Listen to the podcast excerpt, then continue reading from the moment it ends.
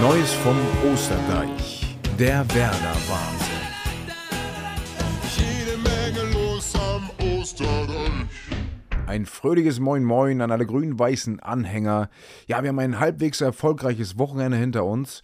Die äh, Werderaner haben es geschafft, durch einen Punkt gegen Mainz dem Klassenerhalt wieder ein Stück weit näher zu kommen. Man muss bedenken, dass Bremen als Aufsteiger wirklich eine souveräne Saison spielt. Ähm, die Mainzer sind aktuell ein sehr starkes Team, haben richtig viele Punkte in der Rückrunde geholt und von daher ist man mit dem 2 zu 2 als Grün-Weißer sehr gut bedient, vor allem vom Spielverlauf her, aber da kommen wir gleich noch zu. Also äh, da ist jede Menge geboten gewesen. Es ist Showtime, jetzt geht sie ab, die Luzi. Haben. Ja, wie krass ist das bitte? Diese Schlussphase war ja der Oberknaller. Nachdem man ja dachte, es wird ein langweiliges 0-0, kann ich jetzt hier die nächste Kategorie Tore und Torschützen direkt überspringen, denn äh, Werder hatte bis zur 85. Minute ja, hinten so gut wie alles wegverteidigt. Es war aber auch nichts Zwingendes von den Mainzern. Ähm, und dann komm, kommt Ajork, glaube ich, heißt er, mit dem 1 zu 0. Und 120 Sekunden später, nicht mal, macht Jens Stay das 1 zu 1 für Werder, der, ja, der, der nochmal die ganzen Fans auf seine Seite gezogen hat durch diesen Treffer. Und dann läuft die Nachspielzeit. In der 93. Minute kommt Viper von den Mainzern und macht das 2 zu 1. Der Bremer Fanblock ist natürlich total enttäuscht gewesen, aber die Bremer in dieser Saison mit einer Wahnsinns, mit einer Monstermoral stecken nicht auf und erzwingen noch das 2 zu 2 durch Niklas Füllkrug. Langer Ball von Vejkovic, äh, dann Mitchell Weiser überspringt absichtlich den Ball, sodass Füllkrug den mit dem Außenriss am Torwart vorbeischieben kann. Herrlich, 2-2, danach ist Schluss und es ist ein sehr geiles Spiel gewesen ab der 85. Minute. Vorher war das ja ein ziemlicher Langweiler und ich kann nur empfehlen an alle, die das Spiel nicht gesehen haben, guckt ab der 85. Minute, vielleicht auch ab der 80. Minute nochmal rein. Guckt euch die Highlights an. Die Highlights werden aber nur die letzten 10 Minuten sein. Aber unfassbar, auch wie Ole Werner abgegangen ist nach dem 2 zu 2. Der ist mit so einer Euphorie, mit so einer Freude auf den Platz gestürmt. Man muss ja auch bedenken, die letzten Spiele, Bremen hat immer nur äh, knapp verloren, immer mit einem Tor. Und jetzt hat man es endlich geschafft, diesen nötigen Punkt auch mal wieder zu holen. Das ist ja, äh, ja, in dieser Situation um den Klassenerhalt, jeder Punkt zählt. Von unten kommen peu à peu die anderen Teams. Bremen spielt zwar die anderen Spiele gut, aber die Punkteausbeute war sehr schlecht in den letzten 6, 7, 8 Spielen. Von daher, jeder Punkt ist wichtig. Weiter so. Kommen wir zum Spieler des Spiels. Ja, ich möchte an dieser Stelle einmal Jens Stay herausheben, der in den letzten Wochen immer mal wieder so Ansätze hatte, wo man sagte, ja, jetzt wird er durchstarten bei Bremen und dann wieder in, ja, in eher unauffälligere Phasen zurückfiel. Ähm, hat ein enormes Laufpensum in diesem Spiel gehabt, wenn auch die ein oder andere Aktion nicht so glücklich verlief, hätte noch ein anderes Tor machen können durch einen äh, Schussversuch. Ja, er, er macht das 1 zu 1, das wichtige 1 zu 1 und bringt die Bremer damit überhaupt erst in die Situation, ähm, diesen Punkt holen zu können. Er hat insgesamt 12,44 Kilometer abgespult und ist damit fast einen halben Kilometer weitergelaufen als jeder andere Spieler auf dem Feld. Von daher also wirklich hat für die Mannschaft enorm geackert, wenn auch teilweise Strecken umsonst gewesen sind, aber hat Räume geschaffen und das ist natürlich richtig wichtig für die Mannschaft. Von daher super, weiter so, Jens Stay. Ei, ei, ei, ei, ei, darüber lässt sich streiten. Ja, und in dieser Kategorie geht es jetzt gar nicht um eine Schiedsrichterleistung oder eine äh, Entscheidung, die fälschlicherweise getroffen ist. Ähm, ich würde jetzt eher mal Ole Werner vorwerfen, dass er zu lange an Bittenkurt und auch Christian Groß festgehalten hat, denn äh, ja, beide haben mir in diesem Spiel überhaupt nicht gefallen. Bittenkurt hat sich immer festgerannt, hat Fouls gemacht, die unnötig waren. Christian Groß hat äh, meiner Meinung nach eines der schlechtesten Spiele bei Werder gemacht, die ich gesehen habe. Und eigentlich bin ich ein Fürsprecher für ihn. Ähm, gefiel mir nicht, dass er erst so spät ausgewechselt worden ist. Ich hatte schon das Gefühl, dass er in der ersten Halbzeit mit Gelb-Rot vom Platz fliegen wird. Ähnliches Gefühl hatte ich dann bei Bittenkurt entwickelt, der ja immer irgendwie äh, auf Krawall gebürstet ist. Und da hatte ich auch mit der Zeit ein ungutes Gefühl und das hätte natürlich den Knockout fürs Bremer Spiel bedeutet, wenn man in Unterzahl gegen die starken Mainzer hätte weiterspielen müssen. Machen wir doch mal einen gezielten Blick auf die Tabelle. Ja, also so einen richtigen Sprung hat Bremen nicht machen können. Sie sind weiterhin auf Platz 11, äh, haben sogar den Abstand nach oben hin äh, vergrößern lassen müssen, so muss ich sagen. Gladbach ist jetzt drei Punkte weg, Wolfsburg weiterhin sieben Punkte. Ja, und der, der internationale Platz absolut nicht mehr einholbar, haben wir letztes Mal ja schon drüber gesprochen. Ähm, die Kölner kommen langsam von unten ran durch ihren Sieg, sind nur noch einen Punkt entfernt, aber auch Augsburg und Hoffenheim in Schlagdistanz. Also von unten, wie gesagt, kommen die Gegner, aber dieser eine Punkt ist insofern wichtig, als dass er den Punkt zu Platz 16 und 17, äh, den Platz zu Platz 16 und 17 natürlich äh, hat anwachsen lassen. Jeder Punkt ist wichtig und jetzt sind es weiterhin, trotz des Stuttgarter Sieges, äh, neun Punkte auf Platz 16 und auch noch mit der besseren Tordifferenz. Von daher, das sieht schon ganz gut aus. Es sind zehn Punkte auf Platz 17 bei noch sieben Spielen. Ähm, ja, von daher bin ich positiv gestimmt aktuell. Kann sich natürlich alles ändern. Äh, jetzt hat Bremen äh, Freiburg als Gegner. Ich bin Sonntag selbst im Stadion. Ich werde also mein Bestes geben, um die Herren in Grün-Weiß nach vorn zu peitschen. Und danach müssen sie nach Berlin und dann nach Gelsenkirchen. Und wenn die beiden Spiele in die Hose gehen, dann kommen direkt die Bayern und dann Leipzig. Also das kann natürlich nochmal übel ausgehen. Also wichtig sind jetzt die nächsten drei Spiele. Das ist das alles Entscheidende. Äh, war sonst noch was? Ja, habt ihr vielleicht äh, gehört, was da los war in der Premier League? Klopp gegen Arsenal, das 2 zu 2.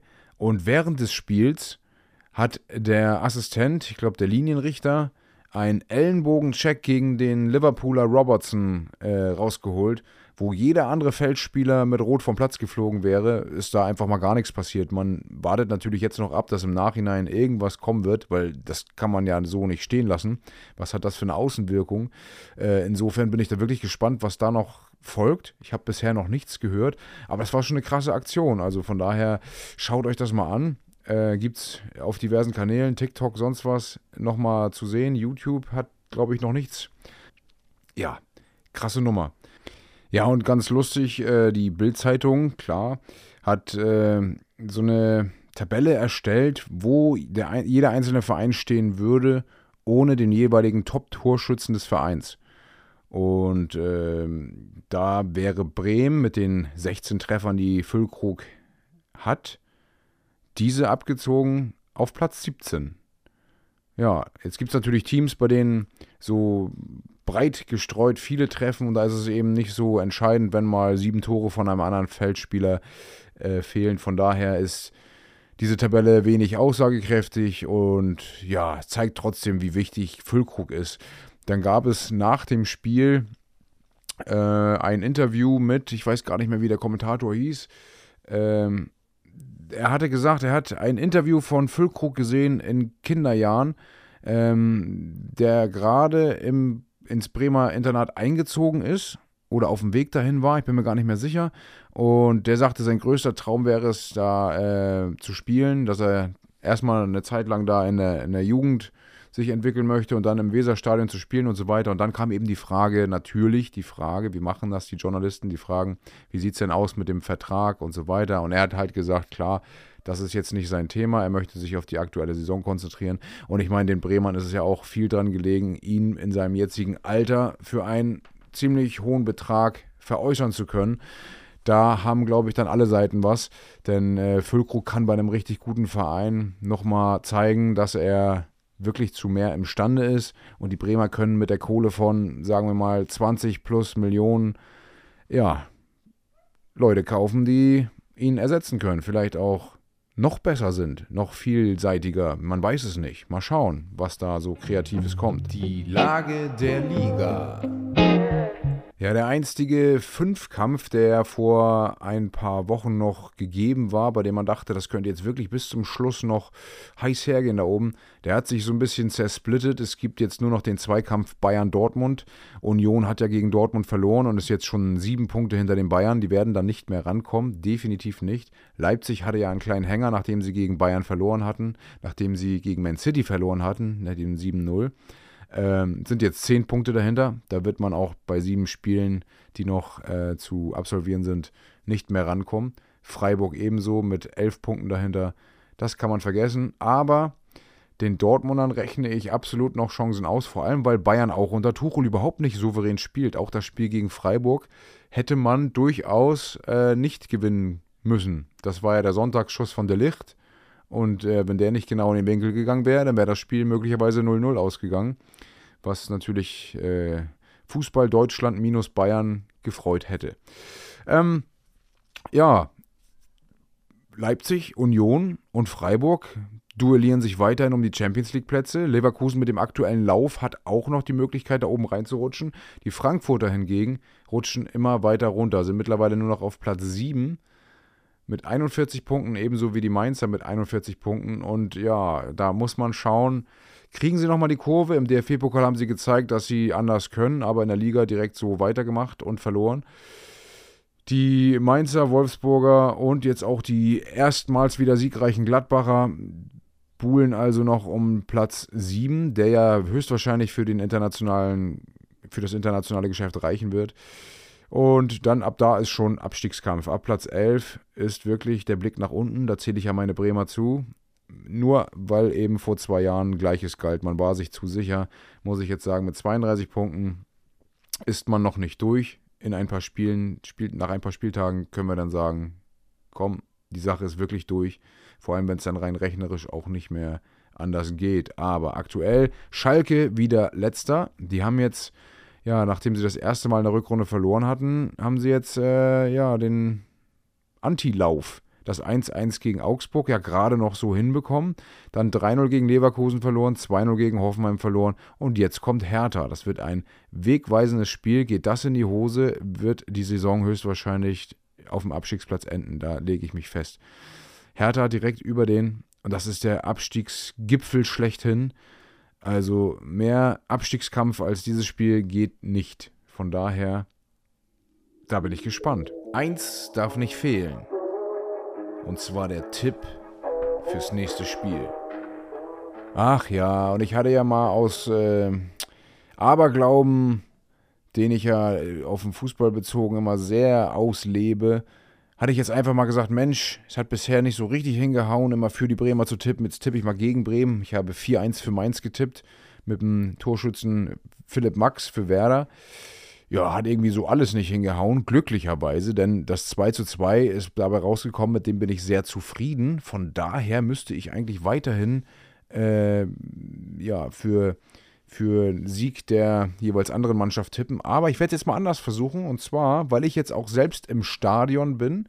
Ich werde also das Spiel gegen Freiburg live anschauen. Und äh, beim letzten Mal, als ich bei Bremen da war, ich war tatsächlich erst einmal im Stadion. Das ist bitter, aber ist so. Ähm, da haben sie 2-1 gegen Stuttgart gewonnen. Ist einige Jahre her. Also kann ich von mir behaupten, immer wenn ich im Stadion war, hat Bremen gewonnen. Ähm, ich werde jetzt aber mal eher sagen, wenn ich tippe, dass sie verlieren, geht es nicht auf. Wenn ich tippe, dass sie gewinnen, geht es nicht auf. Dementsprechend sage ich, es wird ein 1 zu 1 gegen Freiburg, mit dem ich auch durchaus zufrieden wäre. Torschützen natürlich Füllkrug. Der soll die Torschützenkanone holen und sich dann von Werder glorreich verabschieden mit dem souveränen Klassenerhalt. So sieht's aus. So, ich hoffe, wir hören uns nächste Woche kurz wieder. Ich werde im Urlaub sein und dann nur über mein iPhone eine äh, Folge aufnehmen, ohne irgendwelche Jingles zwischendurch. Kurz und knapp ein Review des Spiels. Und dann bin ich gespannt, ja, was ihr da so zu sagen habt. Ihr könnt gerne mal ein paar Antworten geben oder ein paar ein bisschen Feedback über auch Spotify zum Beispiel, über die Instagram-Seite, wie auch immer. Ich freue mich, wenn ihr wieder einschaltet, wenn es wieder heißt Neues vom Osterdeich. Musik